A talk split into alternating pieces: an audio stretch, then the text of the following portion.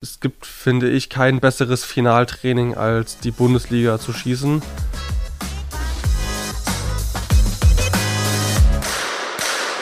Treffer, Treffer, Treffer, Gold! Herzlich willkommen bei Volltreffer, dem Podcast des Deutschen Schützenbundes. Bald ist Weihnachten und da dachten wir uns, machen wir euch doch nach längerer Pause ein kleines Geschenk mit einer frischen Episode unseres Podcasts. Und unser heutiger Gast ist ein echter Shootingstar und passt demnach wie die Faust aufs Auge in den Volltreffer. Florian Peter ist Schnellfeuerpistolenschütze und nicht nur einer der besten im Lande, sondern einer der besten in der Welt, wie er unlängst beim Weltcup-Finale und der WM gezeigt hat. Wie er die jüngsten Erfolge sieht, wie sein Weg an die Weltspitze aussah und was es sonst noch über den erst 23-jährigen Florian zu erfahren gilt, erfahrt ihr in den nächsten Minuten. Dreht die Lautstärke auf, macht es euch gemütlich, nehmt einen Keks, jetzt legen wir los. Hi Florian. Gute. Schön, dass du mit mir im alten Präsidiumszimmer der Bundesgeschäftsstelle in Wiesbaden gegenüber sitzt. Du siehst etwas geschafft aus. Erzähl, du hast heute bereits einen harten Einsatz hinter dir, oder? Ja, heute war ein ähm, Kamerateam vom HR-Fernsehen da. Die wollten einen kleinen Bericht drehen und das haben wir eben gerade gemacht und jetzt sitze ich hier bei dir, Tito. Also kompletter Medientag für dich heute. Äh, nur kleine Info zu sehen, wird der Beitrag im Hessischen Rundfunk demnächst das Datum konnte der Kollege noch nicht sagen. Es läuft dann in Sport in Hessen um 17.55 Uhr an einem Montag, Dienstag, Mittwoch, Donnerstag oder Freitag. Das kann man schon mal sagen. Wir werden es bekannt geben auf unseren Social-Media-Kanälen. Auf jeden Fall, der Erfolg macht es möglich. Und damit steigen wir auch gleich in das Gespräch ein. Zuvor aber vielleicht erstmal die obligatorische Frage und Bitte an den Gast. Stelle dich einmal kurz vor mit eigenen Worten. Was müssen wir über dich wissen? Ja, ich bin der Florian, bin 23 Jahre alt, komme aus Oberzhausen, äh, wohne da auch noch und bin hier in Wiesbaden im, beim Bundesstützpunkt eigentlich jeden Tag zusammen mit dem Oliver Geis und Fabian Otto zum Training. In meiner Freizeit fahre ich gerne Motorrad, insofern es die Zeit hergibt. Und ja, ansonsten nicht viel. Das ist schon einiges und darauf kommen wir natürlich gleich zu sprechen. Ich habe es im Intro gesagt, du hast deine Weltklasse zuletzt beim Weltcup-Finale in Doha bewiesen, als du gegen die komplette Weltelite den Titel gewonnen hast. Wie hast du das geschafft? Ich denke mal, das ist, ähm, war jetzt ja nach der relativ langen Pause gewesen, nach der Weltmeisterschaft. Und wir hatten jetzt dann eine Woche vorher, hatte ich wieder mit dem Training angefangen. Dementsprechend bin ich mit eher niedrigeren Erwartungen zum Weltcup-Finale gefahren.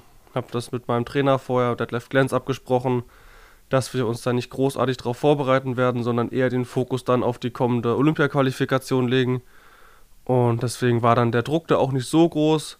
Meine Technik konnte ich dann trotzdem relativ gut abrufen und ähm, das alles so umsetzen, wie ich es mir vorgestellt habe. Und dann hat das doch irgendwie für die Goldmedaille gereicht. Das heißt, für die nächsten Wettkämpfe eine Woche Vorbereitung wird genügen. Schön wär's, aber ähm, man muss da doch schon ein bisschen mehr am Ball bleiben. Ja. Du hast äh, die Qualifikation, man muss schon fast sagen, standesgemäß gewonnen mit 587 Ringen. Wo hast du deine Coolness und vor allem deine Konstanz her? Wo kommt das her? Mm, ich denke mal, das ist ein Stück weit einfach auch Talent, was man hat, aber natürlich auch dann der Trainingsfleiß, auch die Trainingsgestaltung, wie man es macht. Ich war schon immer eigentlich ein recht ähm, lockerer Wettkampftyp gewesen, dass ich da nicht großartig Stress hatte.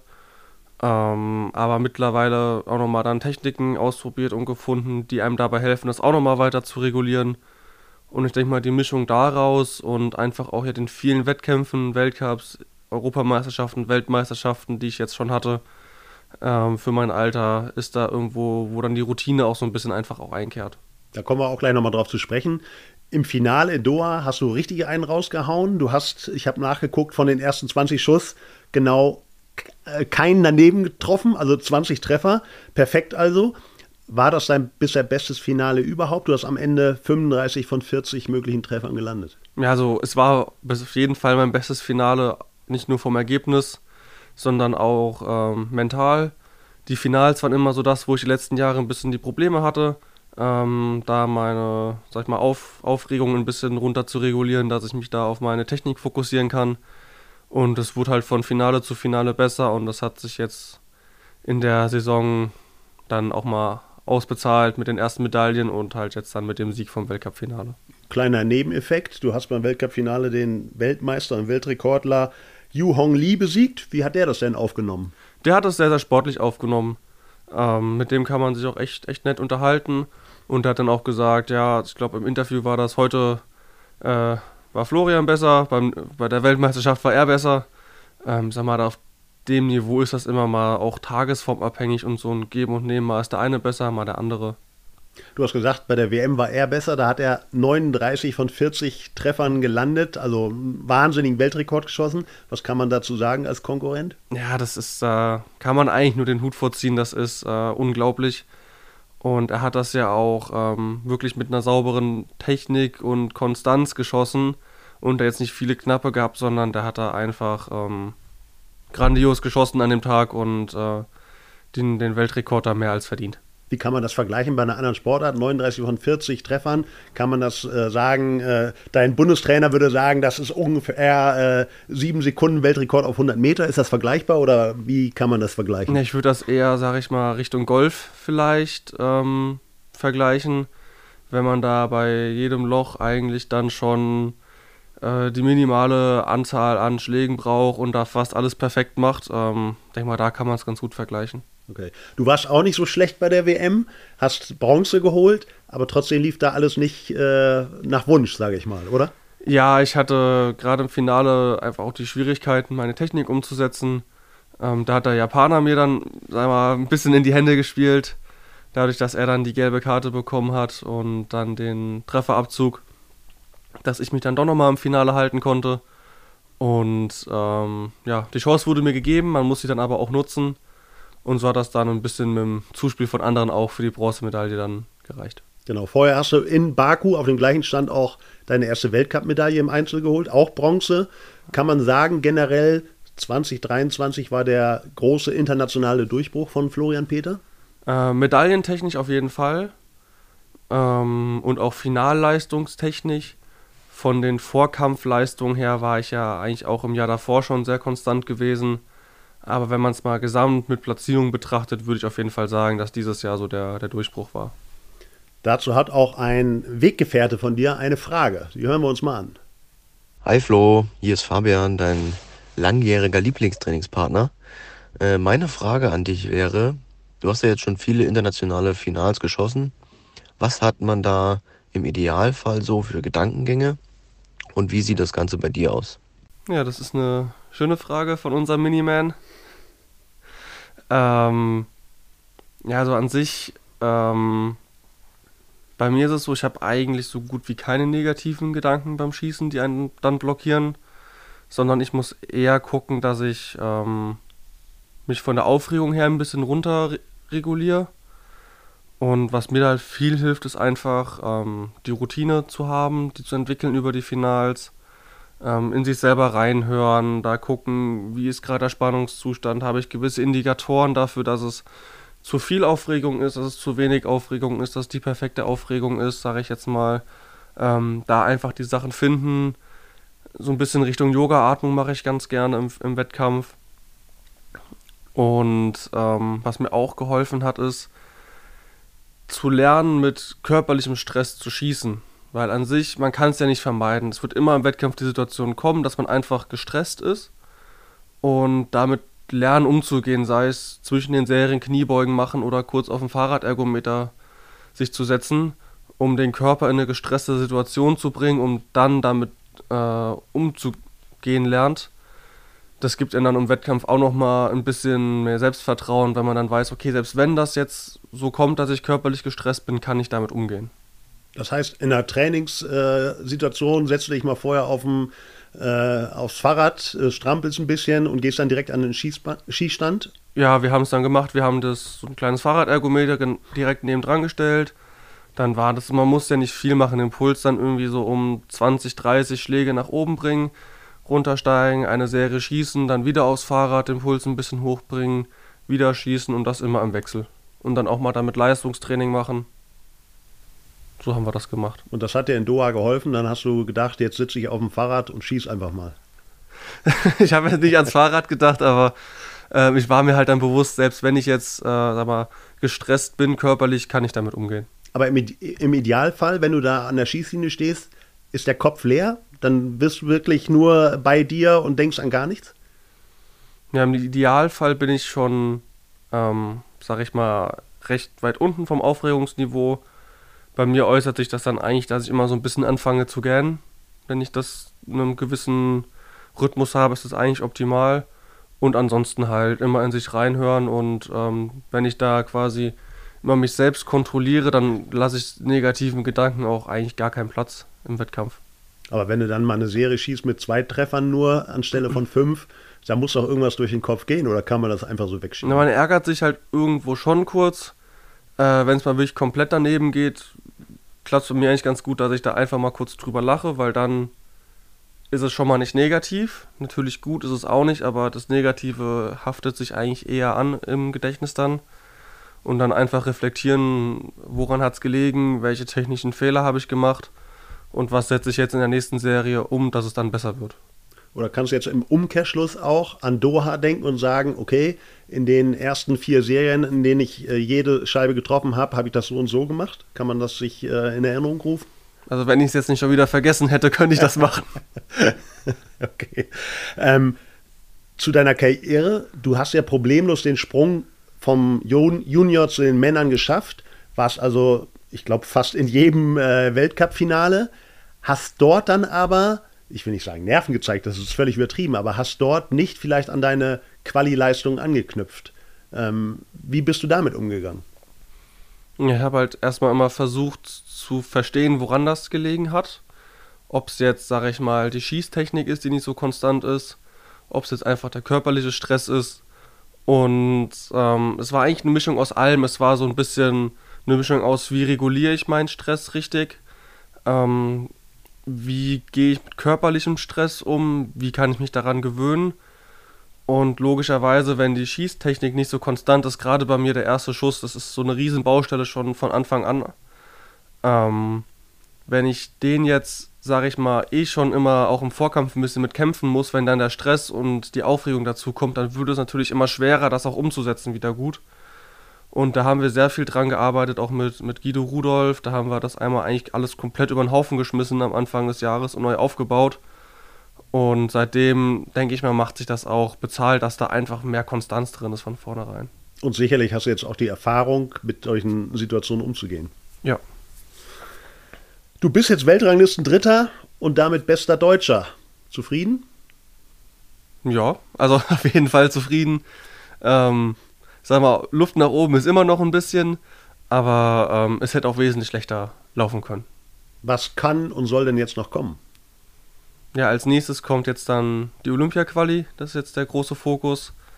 Ähm, da natürlich dann sich nicht nur qualifizieren, sondern auch technisch gut schießen, um dann auch mit einem guten Gefühl dann hoffentlich in die Olympia-Vorbereitung zu gehen um dann in Chateauroux bestmöglich abzuschneiden. Aber jetzt ist der Fokus erstmal die Quali.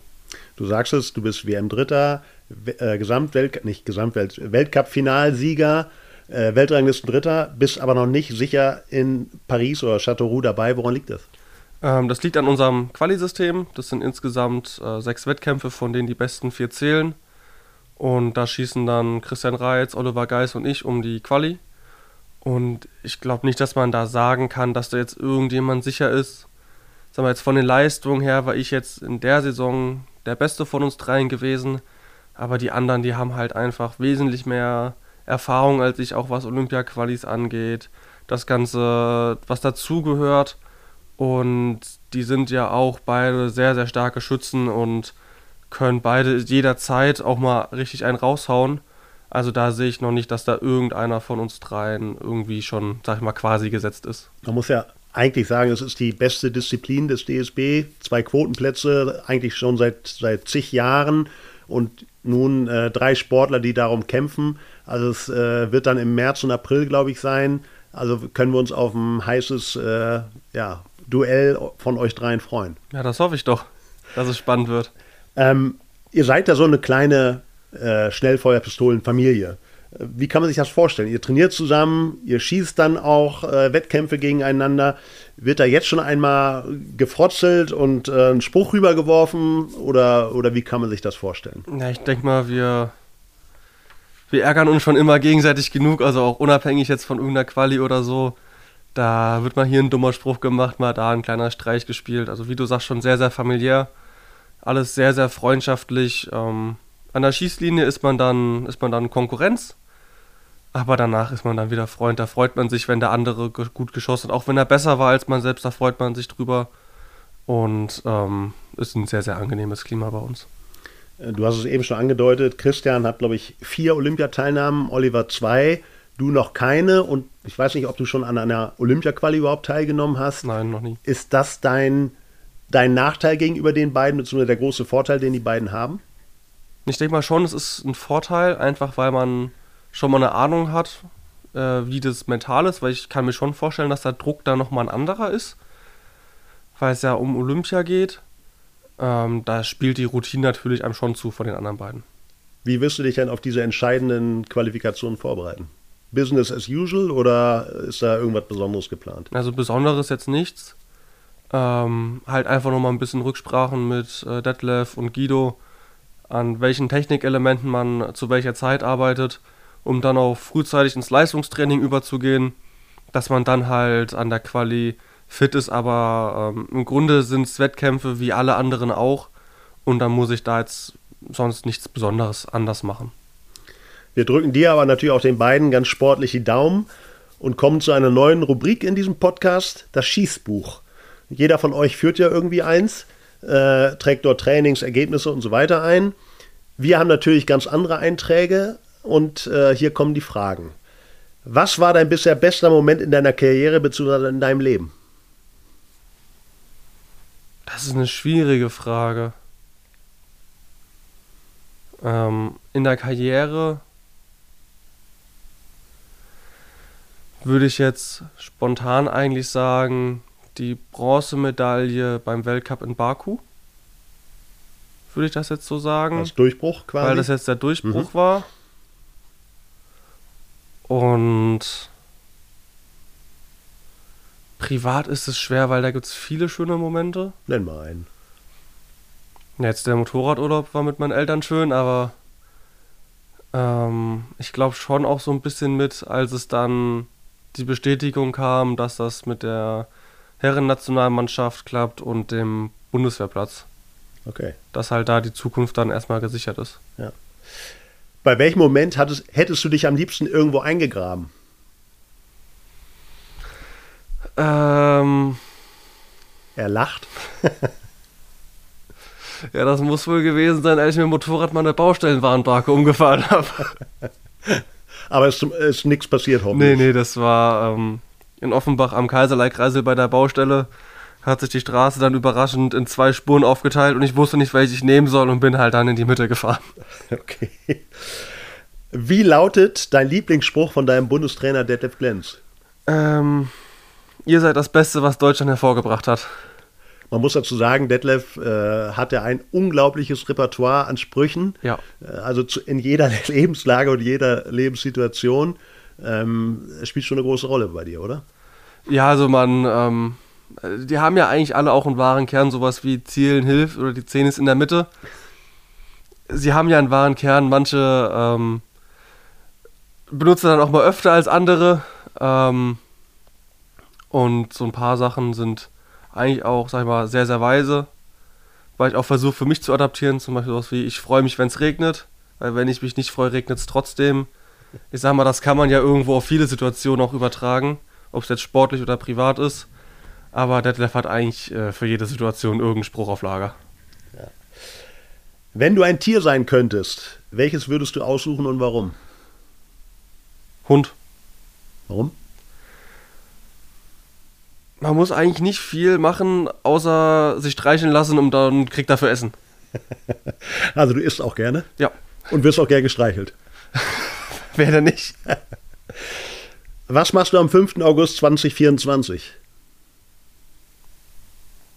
Ich vermute mal, dass es äh, irgendwas mit Paris zu tun hat. Deswegen würde ich mal sagen, hoffentlich nach Châteauroux fahren oder da schießen. Genau, das ist der Finaltag der, ja, des Schnellfeuerwettbewerbs. Dann will ich da schießen. Okay. Ähm, dass du das äh, wusstest, äh, ehrt dich, habe ich gar nicht unbedingt erwartet. Ähm, dein Bundestrainer, Detlef Glenz, haben wir eben schon äh, erwähnt, bezeichnet dich auch äh, natürlich auch als Sonnenschein, aber auch als etwas schusselig oder unbeschwert.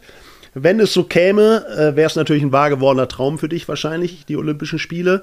Und Detlef hat natürlich auch eine Frage an dich. Hi Flo, hier ist Detlef, dein Lieblingsbundestrainer.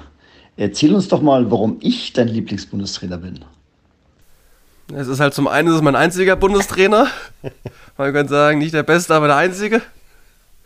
Aber so an sich ist es halt einfach, ähm, vom Zwischenmenschlichen her passt das bei uns beiden echt gut zusammen. Dass man sich da gut versteht, ähm, auch sportlich da gut auch mal ernster reden kann, aber sich dann auch nie böse ist oder sowas und da auch, sag ich mal, einmal Witze machen kann. Und was Padini an sich angeht, die Waffe und auch Schnellfeuer an sich, kenne ich in Deutschland nicht unbedingt irgendjemanden, der sich da besser auskennt als Detlef. Der ist da schon eigentlich mit so, sag ich mal, ich sage Marktführer, aber der Guru für. Bei Pardini wahrscheinlich, der Christian kennt sich noch ein bisschen besser aus, aber im Schnellfeuerbereich ist halt Detlef äh, allwissend fast schon. Er hat dich ja auch eigentlich von Beginn an begleitet, oder? Ja, das war im Heimatverein nicht. Da ist äh, mein Heimtrainer, der Heiko Dörr, das ist ja jetzt bei den beim Junioren Sportpistolen, Luftpistolenkader, der Assistenztrainer. Der hat mich am Anfang trainiert, aber der hat schon von vornherein, sage ich mal, Detlefs Lehren weitergegeben. Aber dann, seitdem ich im Landeskader war, bis zum heutigen Tage war Detlef halt mein Trainer. Und wie oft seht ihr euch dann? Wie oft äh, trainiert ihr miteinander? Also ich bin eigentlich vier bis fünfmal die Woche hier zum Training.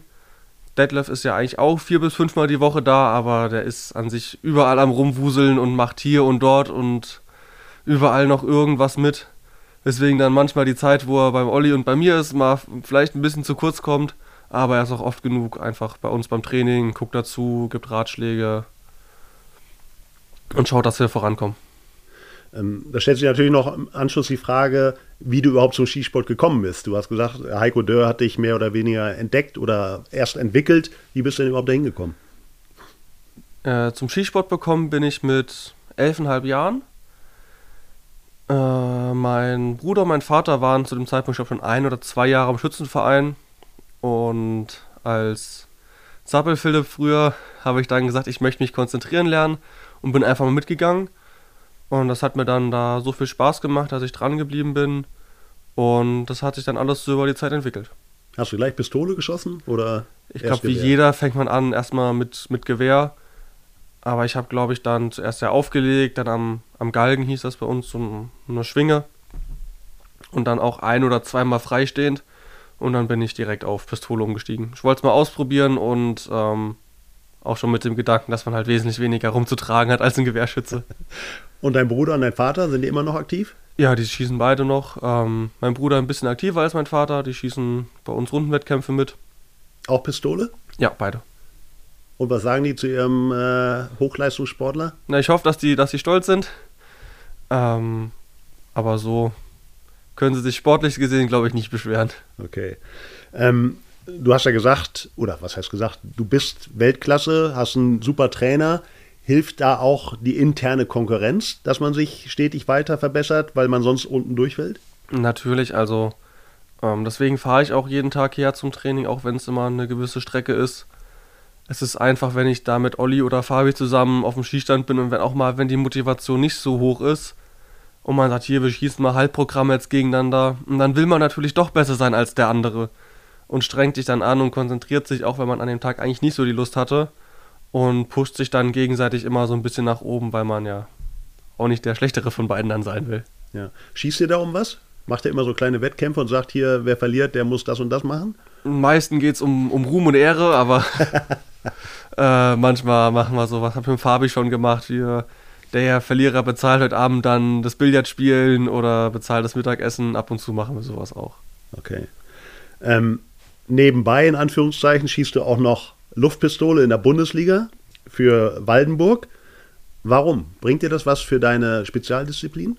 Ja, also an sich habe ich ja für meinen Heimatverein zweite Bundesliga geschossen und wollte zuerst auch gar nicht erste Bundesliga schießen, als mich dann Detlef gefragt hat, ob ich für Griffel schießen möchte. Ähm, habe dann halt immer ein bisschen hin und her überlegt und es gibt, finde ich, kein besseres Finaltraining als die Bundesliga zu schießen. Und da hatte mich dann der Christian Freckmann hatte mich dann beim Kaderlehrgang mal gefragt, ob ich nicht Interesse hatte, hätte für Waldenburg zu schießen, auch wo ja Doreen ist. Und dann habe ich mich mal mit dem Trainer von dort getroffen und dann geschwätzt und dann habe ich mich dazu entschieden, es mal eine Saison auszuprobieren. Die Svenja Berge ist ja im gleichen Jahr auch zu Waldenburg gewechselt und es war, denke ich mal, auch sportlich gesehen eine der besten Entscheidungen, die ich getroffen habe, einfach weil einem das ähm, von der mentalen Stärke im Wettkampf sehr, sehr weit bringt und viel weiterhilft. Das heißt, du hast deinem Bundestrainer einen Korb gegeben. Ja. Warum hast du dich für Waldenburg entschieden? Äh, zum einen haben sie dann sich auch ein bisschen mehr darum gekümmert. Also es war dann eigentlich schon gleich beim Gespräch, habe ich den Vertrag unter der Nase liegen gehabt, wo sich Detlef ein bisschen Zeit gelassen hat. Und ich hatte in Waldenburg auch einfach die Aussicht auf mehr Einsätze als in Griftel. Und wenn ich das als Training benutzen möchte, dann ergibt es ja auch Sinn, viele Einsätze zu haben. Und die Fahrstrecken im Süden sind einfach wesentlich kürzer. Ich wohne fast in Bayern, das sind 20 Minuten. Und wenn ich dann bis Legmur oder bis Berlin fahre, das ist halt doch schon immer eine ziemlich weite Strecke. Und an, im Süden sind die Distanzen eigentlich immer irgendwas zwischen äh, zwei und vier Stunden nur. Und du sagst, das Finaltraining ist ein ganz besonderes in der Bundesliga. Erzähl mal, was macht die Bundesliga aus? Was, was ist der Reiz? Ja, der Reiz ist zum einen dieses Mann gegen Mann-Duell, was man hat. Man sieht, was der andere schießt, man hat die Hochrechnungen. Ähm, das heißt, eigentlich jeder Fehler wird direkt bestraft, wenn man dann auf die Anzeige oben guckt. Zusätzlich hat man aber auch noch den Druck fürs Team. Weil selbst wenn es bei einem mal nicht läuft, dann kann es ja sein, dass man seinen Punkt trotzdem gerade noch so holt und damit dann nochmal ein Punkt fürs Team. Also dieser doppelte Druck, den man hat. Und äh, auch die Zuschauer, die machen hinten Lärm, die jubeln. Das ist auch nochmal was, was man ja so im normalen Wettkampf nicht kennt, aber was im Finale passieren kann. Und dass man halt da mit dieser Doppelstresssituation einfach die Gewöhnung an die Lautstärke, ähm, dass man das halt alles in einem trainieren kann, das ist halt schon sehr, sehr gut. Und so ganz schlecht machst du das ja auch nicht. Du liegst mit der SGI Wallenburg auf Finalkurs für, die, äh, für das Bundesliga-Finale in Neu-Ulm am 3. 4. Februar.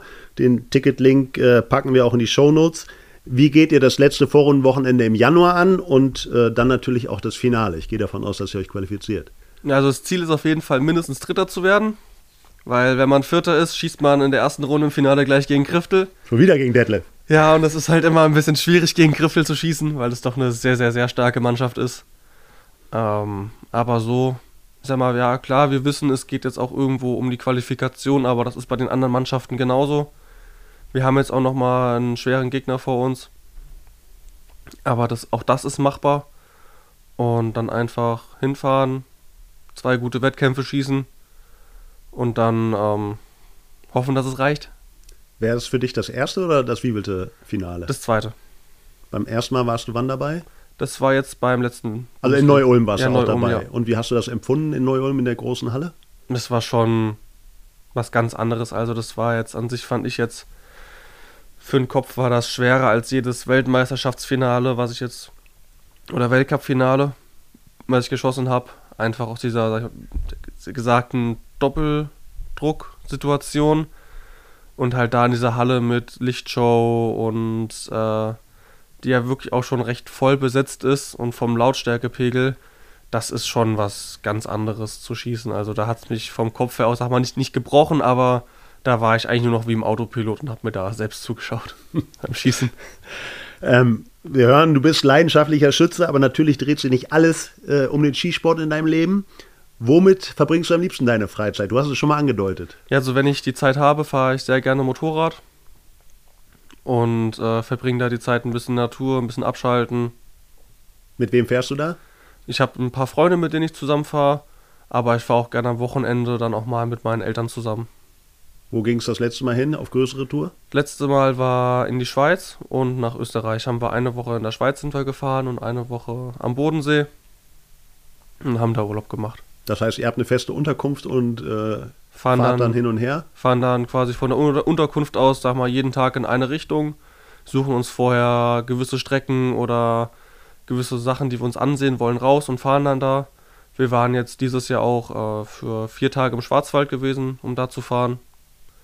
Und gucken dann da immer, wo soll es als nächstes hingehen und planen da ein bisschen. Gibt es da auch mal ein Traumziel für dich? Ein spezielles Motorradland?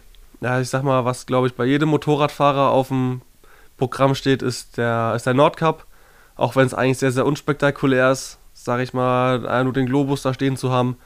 Aber da geht es dann eigentlich mehr um die Reise an sich zu sagen. Man ist dann da wirklich einmal quer durch Deutschland von mir aus gesehen, vom, von Hessen aus, äh, durch Schweden oder Norwegen durch, dann vielleicht über Finnland zurück, ähm, zelten und dann halt da, sag ich mal, das alles so mitzuerleben und es einfach mal gemacht zu haben.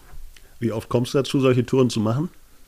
Ähm, also Urlaub mit dem Motorrad so ein bis zweimal im Jahr. Und äh, ansonsten gucke ich halt unter der Woche, auch nach dem Training, dass ich es mal schaffe oder am Wochenende dann, wenn keine Wettkämpfe sind. Aber auch da achte ich halt drauf, dass ich nur fahre, wenn ich sage, ich bin wirklich topfit im Kopf und wach, weil einfach doch immer das, das Risiko da ist und man ähm, ja auch dran denken muss, dass ich halt äh, hier meinen mein Beruf, sage ich mal, machen muss, mein, mein Schießen. Ja. Apropos Schießen, du bist, glaube ich, auch äh, Hobby-Bogenschütze. Wie kommst du denn dazu? Äh, dazugekommen ist es eigentlich, sag mal, ein bisschen über den Olli. Das war, als wir in Griffel trainiert haben. Die haben ja auch einen Bogenparcours äh, beim Verein und ein paar Scheiben. Und ich wollte das einfach mal ausprobieren, habe das mit seinem Bogen mal ausprobiert. Und das hat dann Spaß gemacht. Und dann habe ich mir selber einen Bogen gemietet und jetzt auch gekauft. Und wenn dann da die Zeit ist, stelle ich mich hier oben hinter das ähm, DSB-Gebäude und trainiere dann ein bisschen und wenn ich dann irgendwann mal halbwegs die Scheibe treffe, kann ich auch mal überlegen, in den Bogenparcours zu gehen. Ich wollte gerade sagen, also als Alternative, wenn es mit der Schnellfeuerpistole mal nicht mehr klappt, dann äh, sieht man dich äh, auf der Bogenscheibe. Ja, vielleicht. Es ist halt doch sehr, sehr viel Sport bei Bogen mit verbunden. Was heißt sehr viel Sport? Was ist auch Sport? Was machst du denn als Ausgleichssport? Aktuell nicht so viel, auch wenn das Detlef andersrum lieber wäre.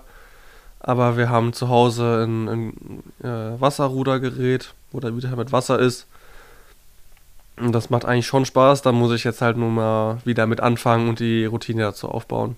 Ja. Du hast gesagt, Skisport ist quasi dein Beruf. Dein Arbeitgeber ist die Bundeswehr. Ähm, damit kannst du deinen Sport professionell betreiben. Ist das für dich und auch für die anderen Sportschützen alternativlos? Die in Deutschland äh, ihrem Sport nachgehen wollen oder gibt es da überhaupt noch andere Möglichkeiten? Ja, es gibt natürlich dann nochmal die Sportfördergruppe bei der Polizei, bei der jeweiligen Länderpolizei. Das ist halt ähm, dann von Land zu Land unterschiedlich, aber eigentlich macht man immer eine verlängerte Variante von der normalen Ausbildung oder dem Studium, jetzt bei uns in Hessen.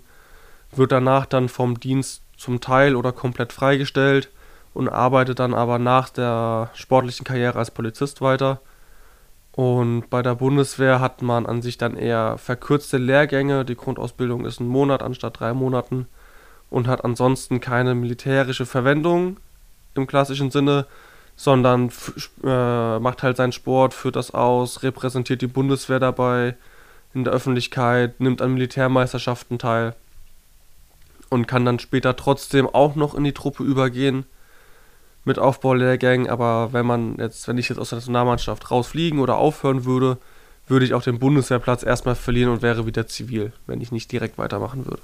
Mhm. Aber es gibt dir eben die Möglichkeit, wirklich äh, mehr oder weniger das ganze Jahr über professionell deinen Sport zu betreiben. Ja, korrekt. Ja. Du hast vorher, wenn ich das richtig weiß, eine Ausbildung zum Bauzeichner gemacht. Ist das nach dem Ende deiner Karriere der Beruf, in dem du dich siehst, oder ist es dann doch eher die Bundeswehr oder noch was ganz anderes? Ähm, ja, ich habe eine Lehre als Bauzeichner gemacht. Es hat mir an sich auch Spaß gemacht. Ich weiß nur nicht, ob ich mir das ähm, bis ans Lebtagsende, bis zur Rente vorstellen könnte. Äh, man muss ja auch dann gucken, wenn man dann jetzt, sag ich mal, acht Jahre oder zwölf Jahre nicht in dem Beruf gearbeitet hat. Da man verlernt ja dann doch einiges. Es verändert sich an sich auch recht viel, ob man da dann so leicht wieder reinfinden kann. Ähm, und ansonsten gucke ich halt generell immer mal wieder, was es so an Möglichkeiten gibt danach bei der Bundeswehr oder bei sonstigen Arbeitgebern und Berufsfeldern erstmal, was mir da so gefallen könnte, um dann da halt dann auch nach Paris das Ganze mal in Angriff zu nehmen, mal ein, zwei Sachen auszuprobieren, um mal so eine grobe Richtung zu bekommen. Aber letztendlich und wichtig ist, äh, das andere Berufsfeld wird erst nach diversen Olympiateilnahmen kommen, oder? Solange wir olympisch sind, ja, das hoffen wir doch. Ja. Für LA sieht es ja gut aus. Das, äh, LA wurden schon bestätigt. Ja, genau. Die genauen Disziplinen noch nicht, aber ja. ähm, eben, dass der Skisport weiter olympisch ist. Und wir haben natürlich auch gute Hoffnung, dass es darüber hinaus ist, weil wir wollen natürlich Florian Peter bei möglichst vielen Olympischen Spielen dabei haben und vielleicht dann auch mal auf dem Treppchen stehen sehen. Du doch auch, oder? Im besten Fall schon. Ja. Alles klar, Florian, das war's auch schon. Ich bedanke mich ganz herzlich bei dir für das Gespräch, wünsche dir eine schöne vorweihnachtliche Zeit, tolle Festtage und natürlich alles Gute für deine sportliche Zukunft. Und euch da draußen wünschen wir gut Schuss, alle ins Gold und eine schöne Vorweihnachtszeit. Und wir versprechen, die nächste Episode wird nicht so lange auf sich warten. Bis dahin, ciao. Ciao.